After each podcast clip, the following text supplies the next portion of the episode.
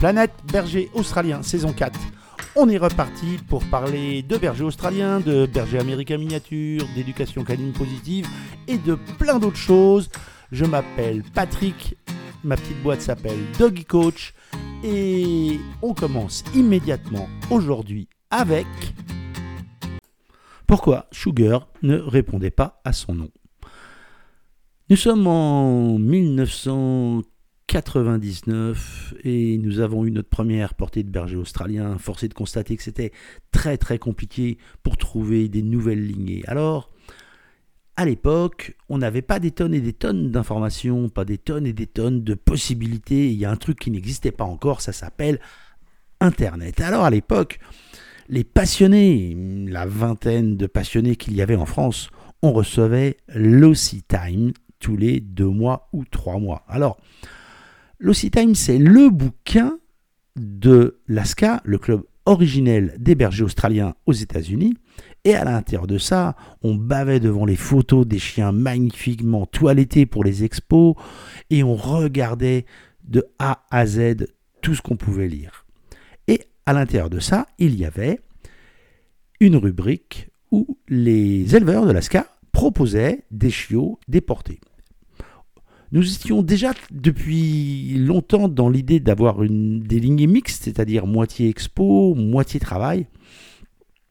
Et à l'intérieur de ça, euh, même si nous étions extrêmement euh, anglophones et qu'on parle anglais très couramment, on s'était dit que quand même, le Canada, ça pouvait être une bonne solution. Alors on a trouvé une portée qui nous intéressait au Canada.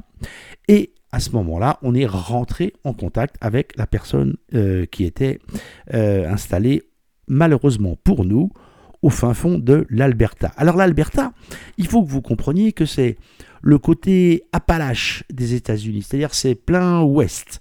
C'est-à-dire ils sont à peu près aussi proches des francophones euh, de Québec que euh, nous le sommes, on va dire, euh, des Norvégiens par exemple. Donc, un anglais extrêmement rude, et on s'est écrit, et ensuite on s'est envoyé écoutez bien ce mot merveilleux, les moins de 20 ans ne peuvent pas entendre, un fax. Alors il faut que vous compreniez que le fax à l'époque c'était uniquement réservé aux entreprises. Donc à l'époque on était déjà à Toulouse et c'est mon frère qui était à Paris qui recevait les fax.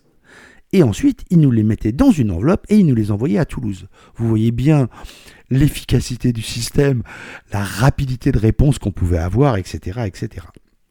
Donc ce qui se passait, c'est que mon frère envoyait le fax qu'il recevait dans une enveloppe. Mais à l'époque, les fax ne fonctionnaient pas comme ceux qu'on a encore aujourd'hui.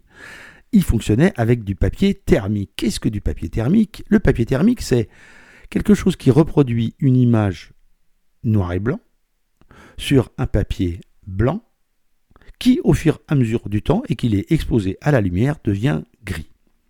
Donc, on a donc décidé d'acheter une chienne, Sugar, au fin fond du Canada, en se décidant à partir de photos noir et blanc, en réalité noir et gris, sur un papier gris. Est-ce que je vous ai dit que la chienne était noire tricolore?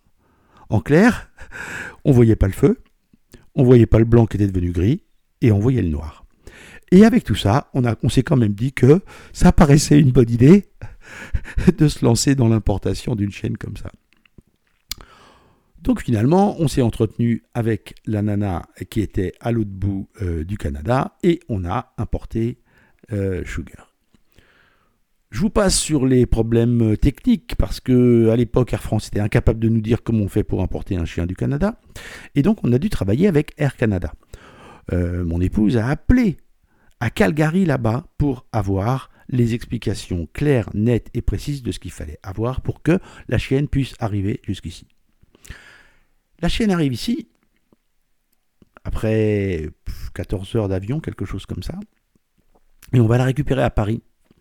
Et quand on la récupère à Paris, elle sort de la caisse, elle est magnifique, elle est gentille, un tout petit peu flippée, c'est normal après tout ce voyage. Et on l'appelle Sugar. Sugar. aucune réponse. Mais alors quand je vous dis aucune réponse, c'est que, à croire que cette chienne ne savait pas ce qu'était un nom, son nom. Et donc, rien ne se passe. Alors, On met la chaîne dans la voiture, bien sûr, dans l'énorme varicannel dans lequel elle était arrivée. Et on descend à Toulouse, arrivé à Toulouse, on avait prévenu la propriétaire avec le décalage horaire, tac, tac, tac, tac, et on l'appelle. Et là, que se passe-t-il? Elle nous explique que, avec l'argent, je vous le dis en anglais, ça va être merveilleux, about forgot. Oui, il m'a fallu à peu près 10 minutes pour comprendre qu'avec l'argent qu'elle avait reçu, elle avait acheté 4 chèvres. I bought, j'ai acheté four goats, 4 chèvres.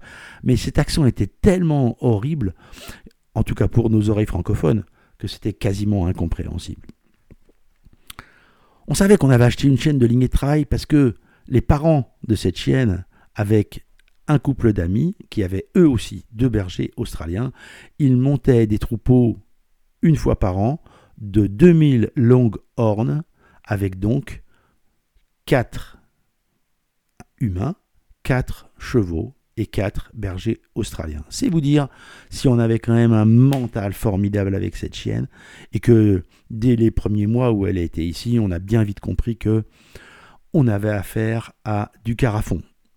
Du carafon à tel point que quand ici il est arrivé que nous ayons du gel. Alors au fin fond du Tarn, vous allez me dire que c'est pas tous les matins, c'est vrai. Et c'est pour ça que nos Australiens, quand il y avait 2 cm de gel dans la gamelle, ils nous regardaient un peu dubitatifs en disant d'Ivoire, euh, il y a un truc qui m'empêche de boire là. Elle, Sugar, elle arrivait, elle regardait le truc de glace et elle mettait quatre coups de dents à l'intérieur de la gamelle. Évidemment, la plaque de gel sautait en l'air et elle, elle buvait tranquillement l'eau complètement glacée. Donc au niveau du mental, quand vous me dites aujourd'hui que ouais, il est un peu hyperactif, ouais, il est un peu excité, il ne faut pas que vous oubliez qu'il y a 5, 6, 7 générations seulement. Votre chiot tout gentil, tout sage que vous voulez, qui reste sur le canapé ou dans le jardin tranquillement sans faire de bêtises, c'est génération-là étaient des chiens de travail, des chiens de ranch, des chiens de ferme, qui bossaient, qui bossaient qui bossaient toute la journée, et qui ne rechignaient jamais au travail, que ce soit au fin fond de l'Alberta, c'est-à-dire dans des conditions de froid extrêmement importantes, ou au fin fond du Texas, avec des températures extrêmement élevées. J'en reviens à ce merveilleux moment où la propriétaire m'explique que elle a bien lu et elle lui a bien dit qu'elle allait appeler Sugar, qu'elle allait l'appeler Sugar. Et elle lui a appris Sugar. Mais en fait, quand elle a lu ça, elle s'est dit Ah, mais c'est des Français. Et je ne sais pas comment on dit sucre en français. Donc, elle a appelé une copine euh, à Québec qui lui a dit On dit sucre. Mais avec l'accent américain, c'est devenu sucra. Conclusion de l'affaire, quand on a dit Soukra, hop, là la chienne s'est retournée et nous a regardé et elle est arrivée vers nous tranquillement. Comme quoi, évidemment, dans les semaines qui a suivi, il lui a fallu qu'on lui réapprenne son nom, Sugar, qu'elle a gardé et elle est devenue la lignée noire de la famille Born in Rosebud. Voilà, je vous souhaite une excellente journée et à très vite. Merci d'avoir écouté ce podcast. Je vous dis à très bientôt. N'oubliez surtout pas de vous abonner sur Apple Podcast et de mettre des étoiles sur Spotify. Et si vous êtes sur YouTube, un commentaire, un petit j'aime, tout ça aide beaucoup à faire connaître le podcast. Merci et à la semaine prochaine.